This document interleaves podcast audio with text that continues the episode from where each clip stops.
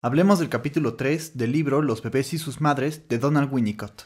Winnicott no trata de hacer propaganda de la lactancia natural, pero sí mostrar que, al ser natural, es siempre preferible. Algunos especialistas consideran que la lactancia artificial puede ser más satisfactoria en lo que respecta a la alimentación del bebé. Pero estos especialistas no toman en cuenta aspectos como la adquisición de la fuerza de carácter o el enriquecimiento de la personalidad que se consigue gracias a la lactancia natural. Esta favorece la relación que el futuro niño o la futura niña tendrán con el mundo.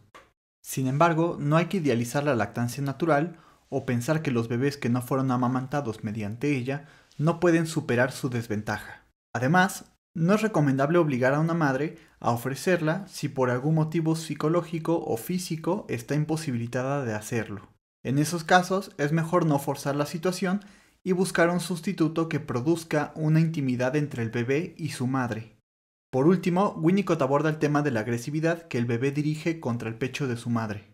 Ella soporta la agresividad de su bebé sin llevar a cabo represalias o experimentar deseos vengativos contra él.